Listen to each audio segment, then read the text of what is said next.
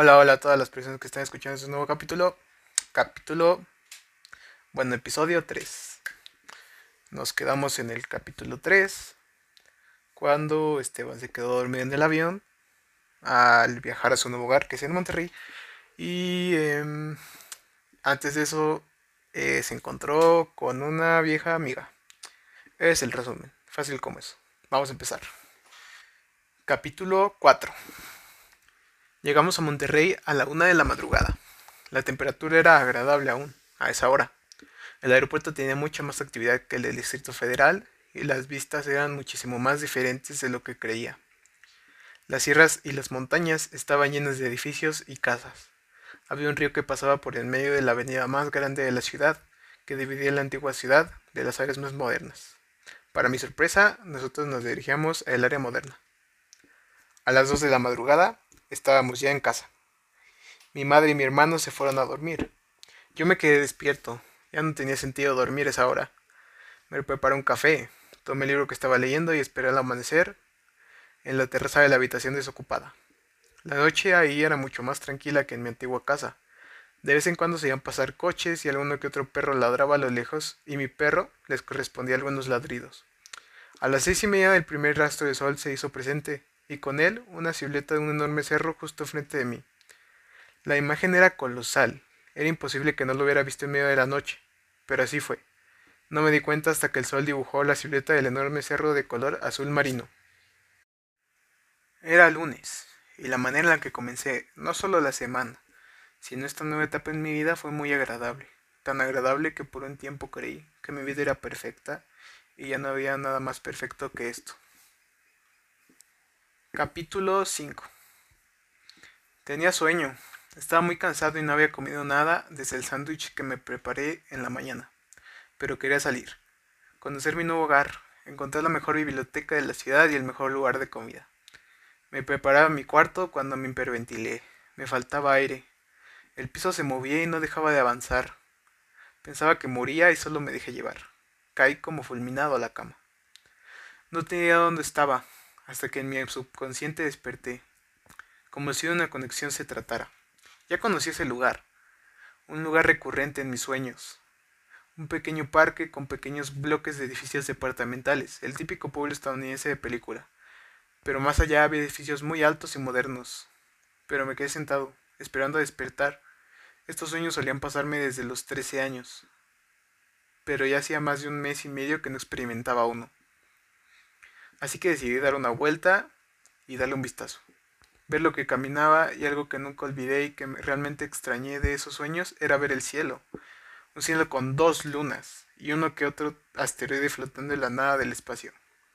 Ninguna de las lunas se parecía a la que veía todos los días en la vida real, ni a ninguna a la que ustedes veían. Algo que nunca entendí, que jamás me preocupó en ningún momento de los tres años en los que me pasaba esto, era por qué me acordaba de todo el sueño también. Incluso después de un mes y medio aún recordaba todas las texturas, la arquitectura e incluso algunos sonidos del sueño. No es algo que le pase a una persona normal con un sueño. Un sueño normal se olvida las horas de despertar, y algo más extraño le pasaba a mi reloj siempre que estaba dentro del trance. Mi reloj funcionaba, pero de una manera muy rara. Los segundos eran más lentos, a veces se detenía por un rato y se apagaba por completo. Pero cuando despertaba todo estaba normal. Estar ahí a veces me llenaba de tranquilidad y paz. Cuando tenía un mal día o a veces cuando solo estaba más relajado de lo normal, mi mente se cansaba de luchar y se permitía viajar a este mundo. Sin embargo, era incontrolable e impredecible. Jamás sabía en qué momento podría suceder. La única sensación era la de estar al borde de la muerte. Dejaba de respirar por un buen rato. La adrenalina volvía al punto tal que incluso soltaba patadas de ahogado, y las mariposas en el estómago eran la señal de estar del otro lado. De repente todo era bienestar y aire fresco, una sensación similar al de subir a lo más alto de la ciudad y mirar a tu alrededor la inmensa cantidad de luz y vida, todo a tus pies. Caminé durante horas guiado únicamente por la cima de una montaña por la que sentí que eran horas hasta que el sonido de piano de uno de los bares de los alrededores me llamó la atención. Entré sin ninguna complicación y me quedé mirando el show de una hora de una banda de jazz que sonaba muy cálida con la voz de una mujer tan armoniosa que podía funcionar sin la ayuda del piano. Pero el piano le daba el poder necesario para deslumbrar hasta el hombre más borracho presente ahí. Al terminar la presentación, sin saber por qué y sin saber cómo, me acerqué a la mujer de la voz mágica e intenté charlar con ella. Increíble, simplemente increíble, le dije sin recibir siquiera una señal de haber recibido el mensaje. Pasé mi mano algunas veces por delante de su cara, pero no recibí atención alguna. Estaba a punto de rendirme cuando noté la expresión de extrañez de la mujer. Tú debes ser uno de los del otro lado, me dijo sin voltear hacia mí. ¿Ah? Solté un pequeño suspiro de extrañez. Sí, te escucho, dijo sonriendo. ¿Tú a qué te refieres? le dije. Ah, ya sabes, del otro lado, un humano. Jamás había hablado con uno de ustedes. Comenzaba a creer que las escrituras y todo lo que me contaban eran falsas. Después de esa extraña conversación, ella me dijo que la siguiera a su hogar, un departamento cercano al parque en el que desperté. yo pensando que era un sueño, la seguí sin importarme, nada. Ahora, debes contarme cómo es que llegaste aquí. Me dijo, primero explícame todo eso de las escrituras y qué es este lugar. Bueno, este lugar se llama Telus, el tercer planeta de un sistema solar llamado Neptus. Tú debes venir de la Tierra, ¿no es así? Pues sí, pero ¿de qué hablas? En serio no sé nada de esto, solo sé que es un sueño o algo así, le dije. Ah, sí que tú eres de los primerizos, verás, esto no es un sueño. Esto es... Y mi sueño se interrumpió. Capítulo 6 En ese momento mi padre entró a la habitación y me despertó. Fue un golpe tan repentino que no podía respirar y la sangre hervía. Sentía calor por todo el cuerpo y un dolor de cabeza inexplicable. ¿Todo bien, hijo? me dijo el papá al ver el evidente dolor. Ah, sí, solo estaba descansando muy bien, dije mientras intentaba recuperarme y levantarme de la cama. Solo quería decirte que ya llegué. Vuelve a dormir y platicamos mañana o más tarde. Estaré en el estudio, me dijo. Me olvidé de todo y anoté todo lo que recordaba de lo que me dijo la mujer con la que platiqué unos momentos antes. Telus, tercer planeta del sistema Neptus. No es un sueño. Aún guardo esta nota como un tesoro. Ese momento en el que me di cuenta de que todo lo que me estaba pasando era una puerta a una nueva aventura, y más que una nueva aventura, una nueva vida. Tuve una explosión de energía y quería recorrer todo el mundo en busca de respuestas, sin saber que todas mis dudas serían aclaradas dentro de mí, y con el tiempo. Nada se tenía que apresurar. Tomé mi mochila, una cámara pequeña del estudio, le cambié la pila, Tomé un nuevo rollo y salí a caminar sin importarme hasta dónde podía parar. Tenía la repentina sensación de querer conocer mi nuevo hogar, sin saber que muy pronto mi vida se basaría en vivir como un vagabundo alrededor de todo el mundo. La noche era igual de cálida que la noche en la que llegué. Las corrientes de viento eran más fuertes, pero el ambiente se sentía fresco. Caminé hacia el centro de la ciudad que se encontraba a 20 minutos de mi casa. No podía tomar un camión, pues ya era muy tarde y realmente no sabía dónde iba. Solo me guiaba por la avenida principal. Llegué a una plaza gigante y caminé hasta el museo que se encontraba al sur de la larga explanada. El famoso Museo de Arte Contemporáneo de Monterrey que estaba cerrado, pero por fuera se veía genial. Después caminé hacia el lado contrario hasta llegar al Museo de Historia Mexicana que aún estaba abierto, pero la zona de exhibiciones ya estaba cerrada.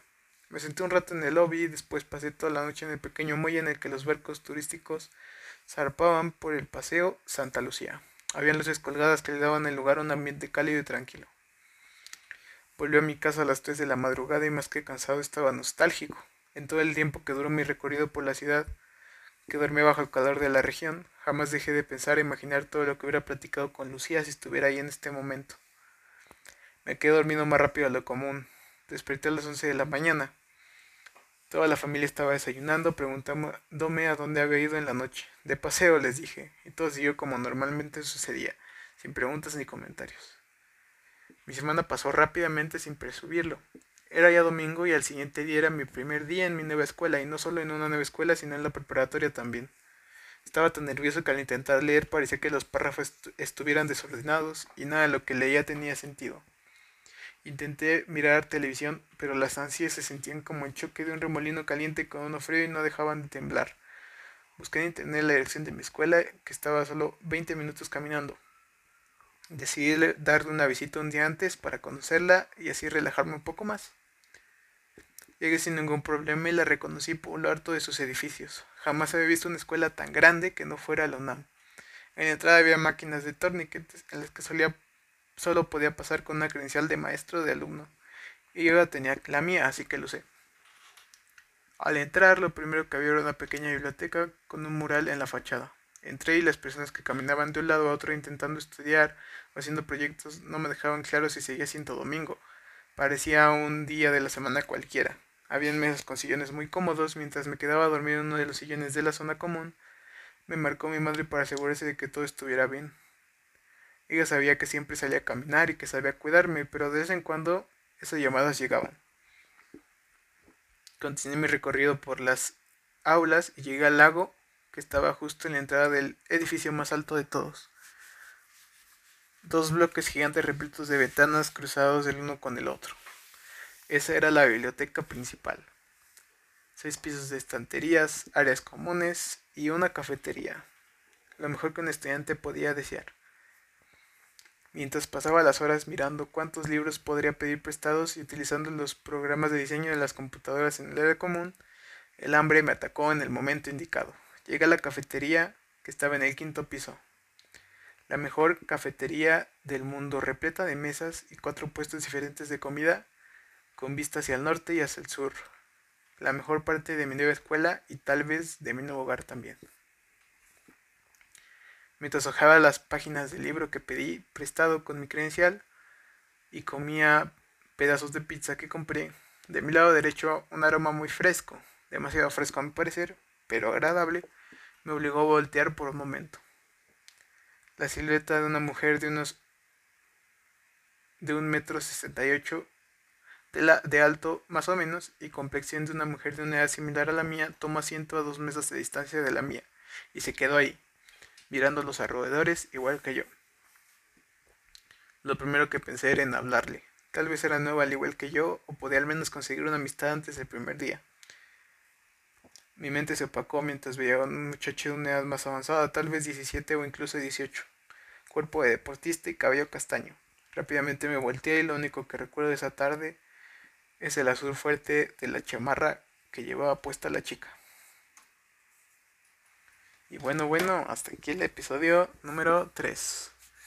Pero ojo que este dura un poquito más, ¿eh? La verdad, estuvo un poco más largo el capítulo 6. Pero se quedará con la intriga, ¿no? O yo opino eso. Pero bueno, cuídense mucho.